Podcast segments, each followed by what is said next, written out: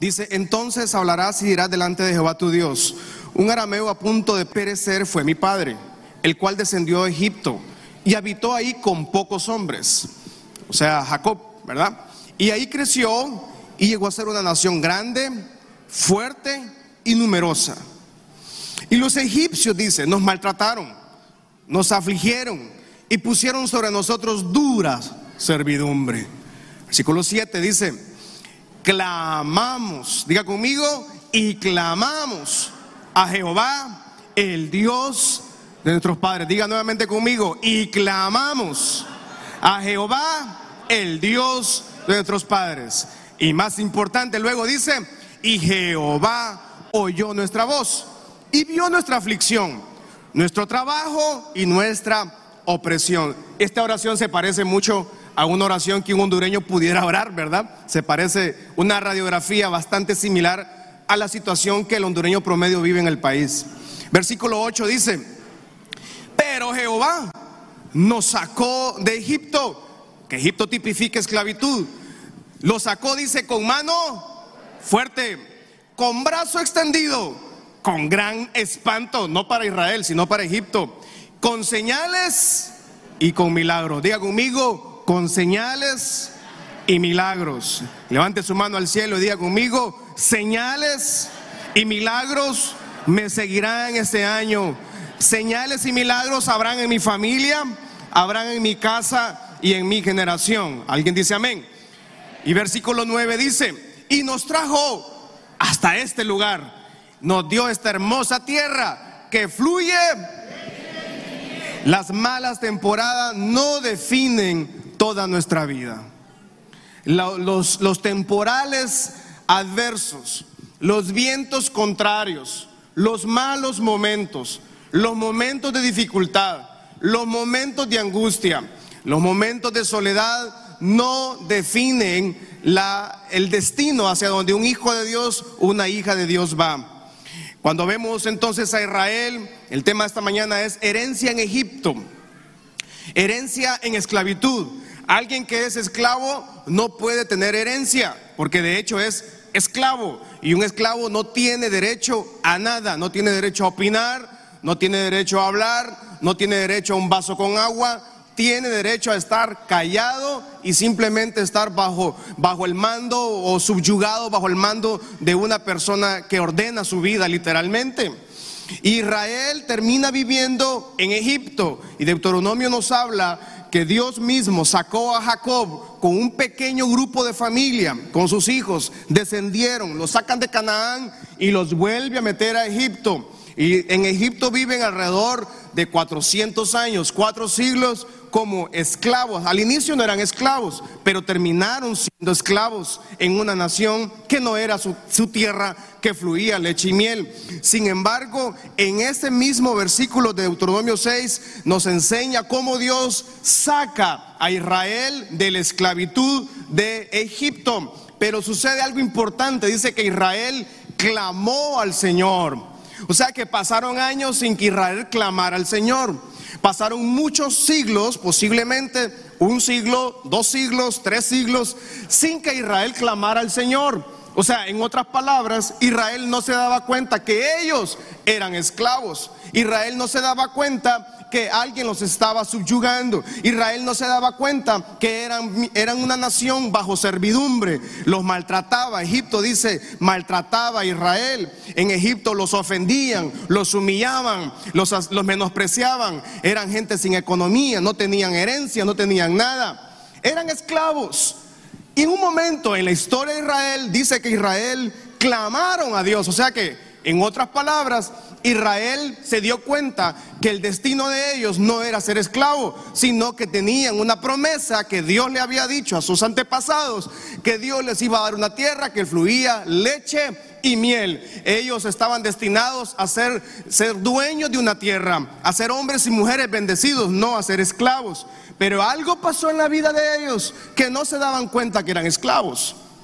Hasta que alguien seguramente se acordó y dijo, yo no puedo ser esclavo. Vamos a clamar al Señor para que Dios haga algo. Porque cuando estamos en una temporada tan complicadas como las que estamos viviendo, ninguno de nosotros tiene solución para esto. Pero el Dios eterno Israel sí tiene solución para eso. Pero el Dios eterno Israel sí puede levantar su familia, Dios puede levantar su casa, Dios puede levantar su matrimonio y Dios puede levantar sus generaciones. Alguien dice amén en esta mañana. Y por eso en Deuteronomio eh, eh, eh, es muy claro en el versículo, si no me equivoco, en el 7, cuando habla de que tienen, empezaron a clamar al Señor. Versículo 7, por favor, de Deuteronomio. Dice, clamaron a Jehová, el Dios de nuestros padres, y Jehová oyó nuestra voz. Cuando alguien clama al Señor, Dios nos escucha. Pero alguien no se da cuenta, puede pasar una vida siendo esclavo del pecado, siendo esclavo de maldiciones y nunca clama al Señor porque no le estorba la maldición, porque no le estorba la esclavitud. Pero Israel un día dijo, señores, hasta aquí. Tenemos un Dios que nos liberta, tenemos un Dios que prometió darnos vida, tenemos un Dios que prometió darnos tierra, tenemos un Dios que dijo que nuestras generaciones iban a ser dueños, no dijo que nuestras generaciones iban a ser esclavos. Usted y yo no nacimos para ser esclavos, usted y yo nacimos para ser hombres y mujeres bendecidos de parte del Dios poderoso de Israel.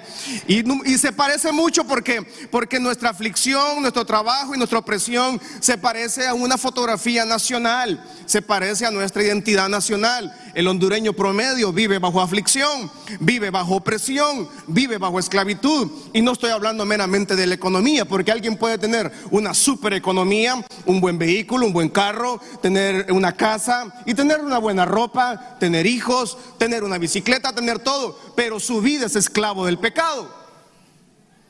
De nada sirve entonces la prosperidad económica si alguien es esclavo del pecado, si alguien vive en esclavitud generacional de su familia, si alguien vive bajo esclavitud de adicciones, si alguien vive bajo esclavitud del pecado en el hogar. De nada sirve. Pero cuando un hijo de Dios, una hija de Dios dice, vamos a clamar al Señor, hasta aquí tiene que llegar esta maldición.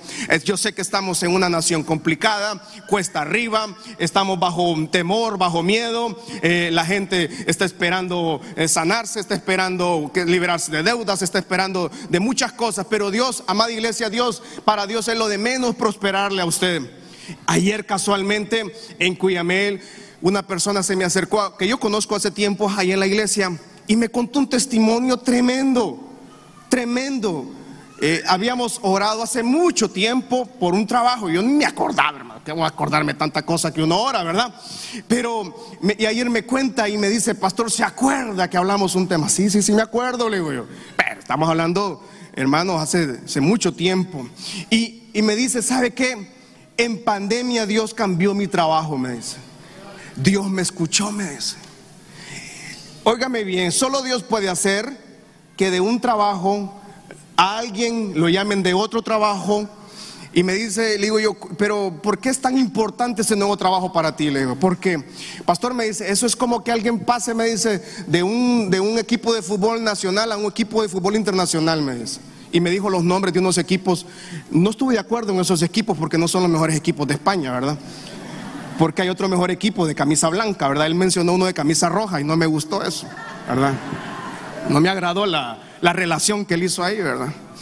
Pero me dijo él, es como que alguien pase de un club nacional a un club de estos en España, me dice. ¿Sabe qué? Me dice, estoy pasando, me dice, de ganar lo que gano y ahora voy a ganar cuatro veces más lo que gano, me dice. Entonces yo estoy sentado con él hablando y me dice, ¿y, ese vehículo que está atrás de usted? Sí, le que está bonito, muy lindo. La empresa me lo dio, me dice. En serio, le digo, pero lo miro nuevo, si es que está nuevo. Vamos a un raite, le dije yo. Vámonos, lo montémonos a ver si es cierto, si es tuyo. Le digo yo, no, si venga, me dice. Y me subí al carro, hermano. Nos fuimos a dar un vueltín allá en Cuyamel. Paseando yo en Cuyamel, en carro nuevo. Y yo, Solo Dios puede hacer. No sé si alguien me está entendiendo esta mañana, iglesia.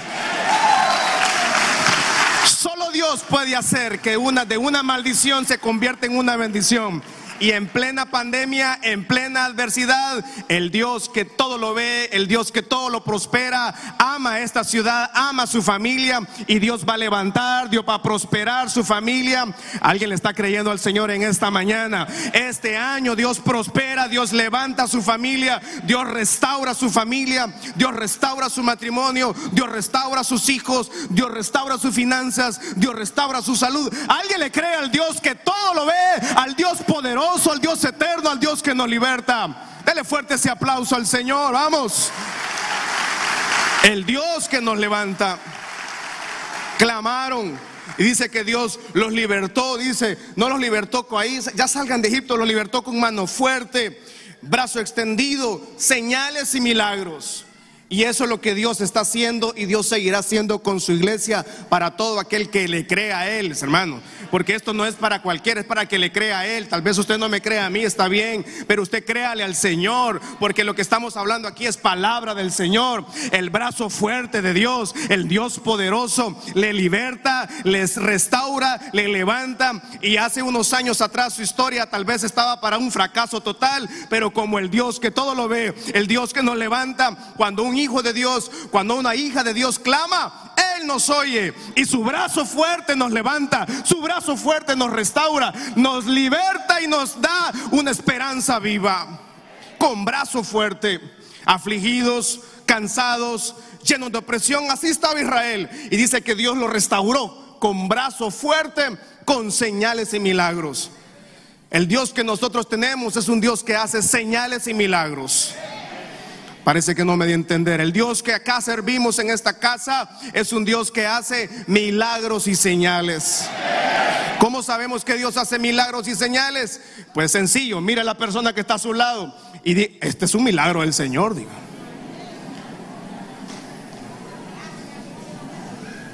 Pues usted voltea a ver a otro y dice, nah, ya, ya, llévatelo, señora. Este es. No, todos aquí somos un milagro del Señor. Allá en el palco, usted es un milagro, Señor. Algunos, algunos estamos con vida, hermano, por pura gracia y misericordia del Señor. ¿Cuántos somos un milagro del Señor en esta mañana, hermanos? ¿Cuántos damos gracias a Dios porque a, Él le plació darnos una segunda oportunidad con brazo fuerte, con brazo extendido, con señales y milagros? Señales y milagros que no lo puede hacer una autoridad política, no lo puede hacer un dirigente empresarial, no lo puede hacer una autoridad mundial, no lo puede hacer un dirigente religioso. El Dios eterno, Israel, tiene señales y milagros y todavía hay señales y milagros. Y este año usted seguirá viendo milagros en su familia. Vamos, levante su mano al cielo, diga, este año veremos milagros. Alguien tiene que creerle al Señor en esta mañana. Alguien tiene que declararlo. Alguien tiene que profetizarlo. Alguien tiene que clamar al Señor en esta mañana. Diga, veremos señales, veremos milagros por el brazo fuerte de Dios, por el brazo poderoso de Dios, por el brazo extendido de Dios que protege mi casa, protege mis finanzas, protege mi familia y mis generaciones clamaron. El resultado de la humillación. Dice que el enemigo entonces llevó a vivir a Israel en aflicción, lo llevó a vivir en opresión, en maltrato, en humillación. Eran esclavos totalmente Israel en Egipto. Pero dice que Israel clamó a Dios. Ese Dios les trajo libertad. Ese Dios les trajo, en vez de humillación, cuando Dios Amados, una señal cuando el Señor está obrando en su familia es que cuando hay humillación y cuando Dios irrumpe en nuestra vida, en vez de humillación, Dios trae honra. Y Dios le va a honrar a usted. No me escucho, Dios le va a honrar a usted, a su familia. Dios trae honra esta mañana reciba la honra del Señor. Tal vez nadie le ha honrado. Usted dice, pastor, a mí nadie me habla, nadie me saluda, cumplo años y ni el perro me dijo nada. Nadie me dice nada. Mire todo lo bonito que hago. Hago un pastel y yo solo me tengo que tirar la cabeza al pastel porque ni eso me hace. Puede hacer. Pero Dios trae honra a su vida. ¿Qué Es que la honra, hermano, no importa que el ser humano no le haga nada, no le honre, no le dé las gracias. La honra viene del cielo y esa honra trae libertad. Vamos, diga la honra del Señor en mi familia, la honra del Señor en mi casa. En vez de humillación, Dios trajo honra. En vez de opresión, Dios trajo justicia. Y Dios va a traer justicia sobre este país. Dios va a traer justicia sobre este país, hermanos. Pero a veces usted, Padre, hoy hay justicia sobre fulano. No, hermano. Yo oro al Señor que usted, Dios haga justicia sobre su vida. Si usted ha sido víctima de opresión, de injusticia, Dios traiga esa justicia. Aparte de eso, obviamente Dios va a traer justicia sobre este país. Solo Dios, cuando Dios irrumpe con brazo fuerte, con brazo extendido, con, señales y milagros, de la aflicción nos lleva a la tranquilidad. Solo Dios puede hacer que de la aflicción nos lleve a la tranquilidad y al ánimo. Y más importante, solo Dios puede hacer que de la maldición de la esclavitud, cuando Dios irrumpe en nuestras familias, cuando el brazo de Dios irrumpe en nuestras familias, Él en vez de maldición prefiere bendecirnos. ¿Cuántos aquí son producto de la bendición de Dios y no de la maldición del enemigo? O sea, no estaríamos aquí esta mañana. No tendríamos nada lo que tenemos, pero a Dios le plació que en vez de maldecirnos, Él nos trae bendición. Este año usted reciba bendición Reciba bendición su casa, su hogar, su familia, su empresa, su finanza, su salud.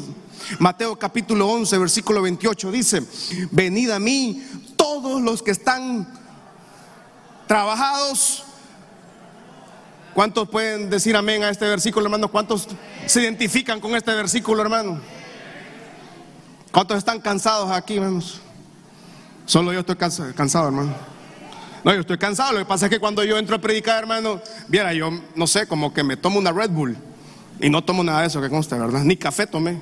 Pero, pero una vez que entro aquí ya estuvo, solo bajo el altar y. Está nada, mi esposa me dice, ¿qué te pasa, mi amor? No, nada.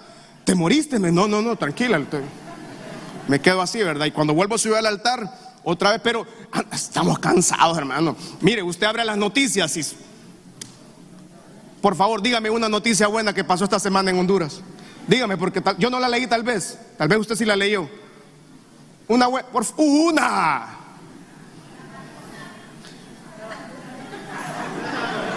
La vacuna va a venir en 2080. Aquí no vamos, aquí vacuna, quién sabe, hermano. Ah, ah cierto, el, área de salud, perdón, eso es cierto. La, gente que está en primera línea ya están siendo vacunados, ¿verdad? Esperamos pero dígame una, no, tenemos buenas noticias en la familia. Si usted sale de su casa, en el pasaje de su casa, en el barrio, donde quiera que va, solo malas noticias. Pero mire que qué lindo que el Señor siempre tiene buenas noticias para nosotros. En vez de maldición, Dios escoge bendecirnos. ¿Cuántos son producto de esa bendición del Señor en esta mañana? Salmos capítulo 34, versículos 4 al 6 dice, Salmos 34 dice, busqué a Jehová y él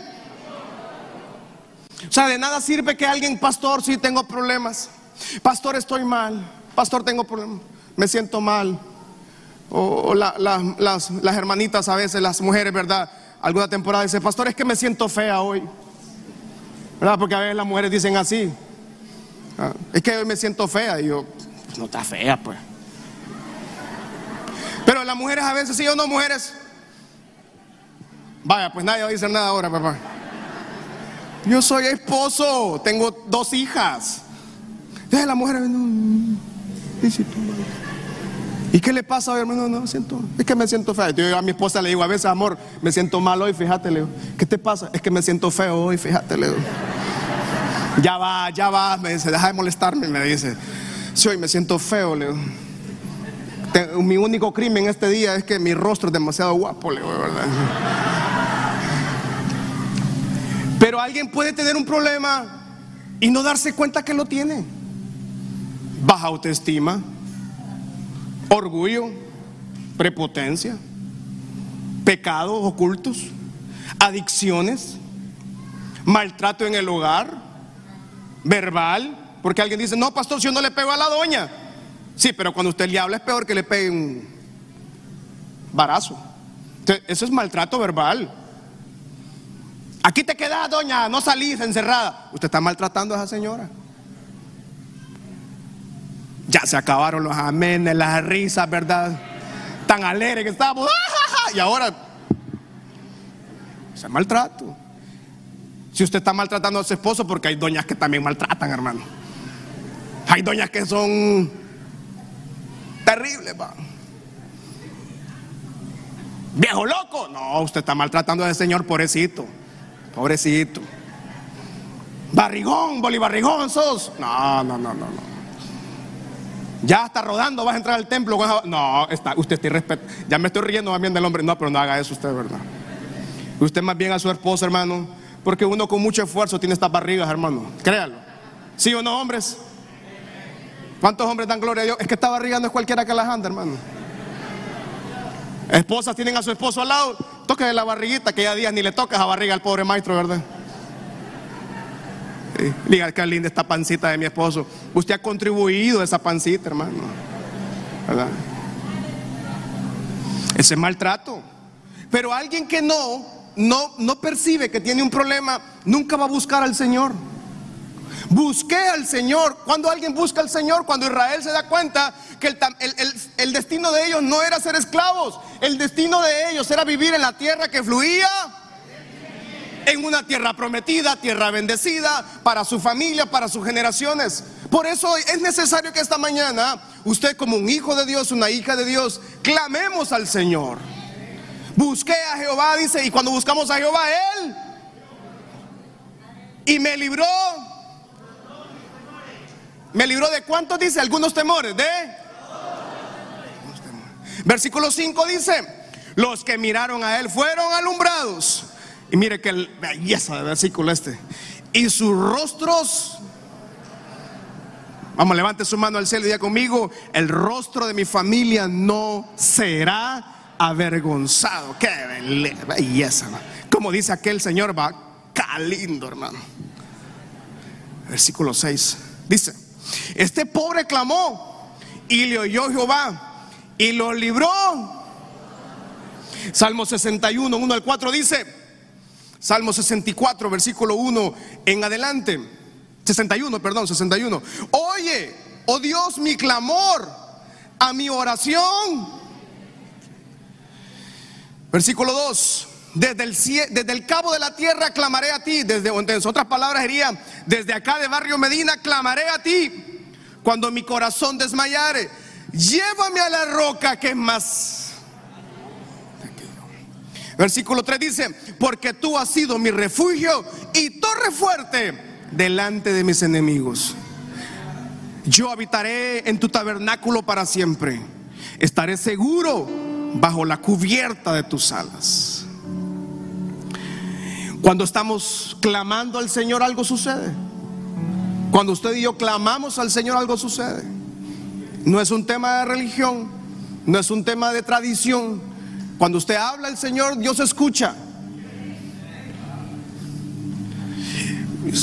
Tal vez lo que voy a decir, tal vez no, no concuerda mucho, pero a, mis hijas, yo hace como todos papás, a, las hijas les, a los hijos les compramos bicicletas, ¿verdad? Y yo le compré bicicletas a mis hijas ya tiempos, ya días. Y las bicicletas de ella ya estaban un poco viejitas. Y mis hijas me decían, papá, comprarnos bicicletas nuevas. Y como todo papá, como todo hombre, le dije, hijas, esas bicicletas todavía aguantan. Solo que andaban sin frenos, llantas sin aire, eh, la cadena se zafaba, eh, todas rayadas. Y yo les decía, todavía andan. Antes yo tuve una chopper, les decía yo. ¿Cuántos anduvimos en bicicleta chopper aquí? Lánteme la mano. Uy, ya, usted ya le, día le caliente, tenga cuidado, ¿verdad? protéjase mucho, hermano. Usted es de la población vulnerable ahorita. Todos los que anduvimos en Chopper, hermano. Otro, ¿cuántos anduvimos en una BMX? Antes me la mando los de BMX. También usted está en riesgo, tengan cuidado. Sí, tengan cuidado. Y, pero fíjese que mi papá, ya días, mis hijas le dijeron a él, papi, una bicicleta. Y mi papá me dijo, hijo, hay que comprarle bicicleta a esas niñas. Y yo le dije, ay, déjalas, papi. Se te van a golpear. Ay, déjalas. Le digo, si yo me caí mil veces, no les pasa nada. Le digo. Y un día mi papá me dijo, me dice, no, ya no pueden andar mis hijas, mis nietas en esa bicicleta. Voy a ir a comprarle unas. Papá, estamos en pandemia, no te puedo llevar a una tienda, le digo. ¿Cómo te voy a llevar? Le No sé, pero vamos a ir un día. Bueno, y va, y va, y va. O sea, mis hijas clamaron y el abuelo escuchó, no el papá. Y, y, un día me dice, papá, vamos a irme, llévame, me dice. Y que hermano, de donde manda entonces ya lo, puse, puse 20 mil mascarillas, ¿verdad? Y todo. Vamos a la tienda. Y cuando entramos a la tienda, había, una, había unas bicicletas muy bonitas en la tienda. Lo, lo llevé a una tienda aquí, no voy a decir la marca por publicidad, pero aquí por. ¿Sabe por dónde? Por Da Megapack. Enfrente. Ajá, ahí. Y, y entonces entramos a la tienda y- y entonces mi papá vio una bicicleta muy bonita para, para, para mi hija, la mayor Esther. Qué linda esa bicicleta, me dice. Papá, está muy cara, esa. Le digo, no, no, no, no, comprarla barata, no, me dice. Es para, es para mi nieta. Y yo dije, yo, no, cuando tú estabas niño, ¿no te acuerdas que te compré una BMX? Me dijo. Yo dije así, no, sí tiene razón, dije yo.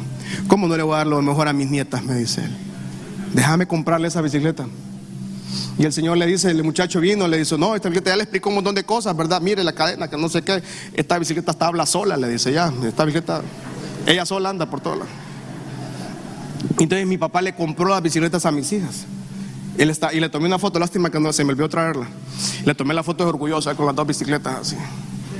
En la tienda, ¿verdad? Ya sacamos, llegamos a la casa, se las dio a las niñas, las pusimos de sorpresa a las niñas y él muy feliz, el abuelo le compró, los abuelos son así, lindos por los abuelos, gracias a Dios por los abuelos y abuelas, ¿verdad? Las niñas clamaron, el papá no escuchó, pero el abuelo sí escuchó. Si nosotros, que somos humanos, seres humanos, imperfectos, llenos de errores y llenos de defectos, somos buenos con nuestros hijos y usted es bueno con sus nietos, usted se imagina cuando usted clama al Señor allá en el palco. Usted se imagina cuando usted clama al Señor. Pero clamar al Señor significa darse cuenta de que algo no está funcionando bien, de que algo está mal en la casa, algo está mal en el matrimonio, algo le pasa a mi hijo, algo le pasa a mi hija, algo le pasa a mi negocio, a mis finanzas, mi negocio no está avanzando, mi empresa no está avanzando, eh, en lo que yo hago no estoy saliendo bien, algo pasa, entonces es el momento de, es el momento de clamar. Y aquí vamos a terminar. Póngase de pie. Vamos a orar al Señor. Melvin, vente. Es el momento de clamar. Prepárese porque este es un momento donde la presencia del Señor nos va literalmente a arropar. Levante su mano en el palco. Nadie se debería quedar sin adorar al Señor esta mañana. Olvídese de los frijoles que dejó en la estufa. Olvídese de la situación adversa. Olvídese incluso del entorno que estamos viviendo, de tanta ansiedad. Esta mañana vamos a clamar al Señor y su presencia está acá. Vamos a orar al Señor Melvin. ¿Quién está en la batería? Levanta tus manos, iglesia.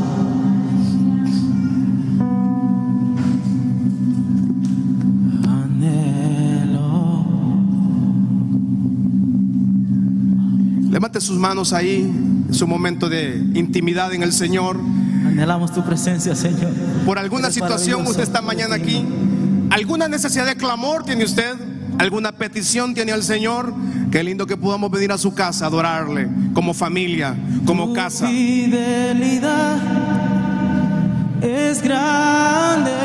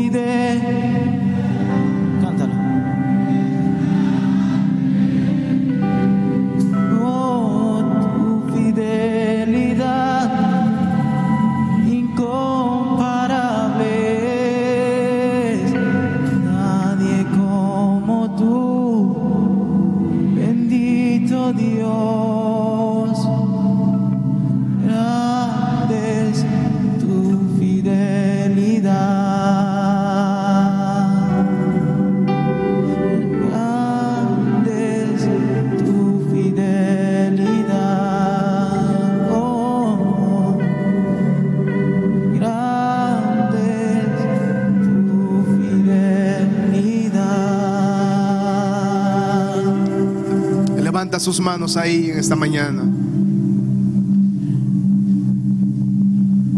Israel clamó y Dios les escuchó. Y con brazo fuerte, con brazo extendido, con señales y milagro, Dios irrumpió en la vida de esclavitud de Israel. Y en vez de humillación, Dios trajo honra. En vez de, en vez de aflicción, Dios trajo estabilidad y ánimo. Y en vez de maldición, Dios trajo bendición. Este es su momento donde usted puede clamar al Señor. Que usted pueda salir renovado esta mañana de la casa del Señor. En los próximos segundos, el poder de Dios estará paseando, caminando por cada silla, por cada espacio. Y usted puede clamarle al Señor con toda confianza, sin temor alguno, sin miedo alguno, sin temor a no ser escuchado. Esta mañana el Padre le puede escuchar. Usted puede comenzar a clamar al Señor. Clamar al Señor es levantar nuestras manos y decirle, Padre, yo te necesito, Señor. Te necesitamos, Padre. Necesitamos tu poder, necesitamos tus milagros, necesitamos tus maravillas, necesitamos tus señales, te necesitamos en nuestro hogar. Vamos, clamando, uno, dos, tres, clamando, Casa Michalón, que se escuche su voz. Adolescentes, jóvenes, adultos, adulto mayor, nadie se quede sin clamar esta mañana. Cada quien tiene algo por qué clamar. Cada quien tiene algo por qué hablar. Cada quien tiene algo por qué decir su voz. Y desde el cielo el Padre escucha. Desde el cielo el Padre nos ve. Desde el cielo el Señor con brazo fuerte, con brazo extendido, con señales, con milagro. Trae honra. Vamos, que se escuche ese clamor. Clamando, clamando, clamando, clamando, clamando. Nadie se puede quedar sin clamar. Nadie se puede quedar sin clamar. Vamos.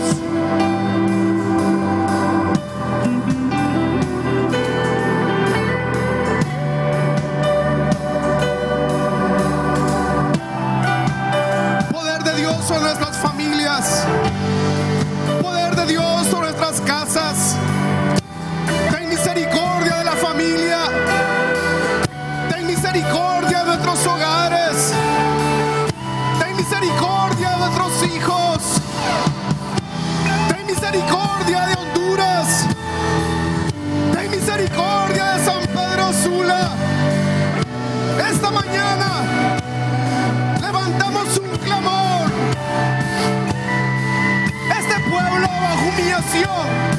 bajo opresión, bajo cansancio. Clamamos por libertad, libertad de pecado, libertad de maldiciones, libertad de adicciones, todo abuso,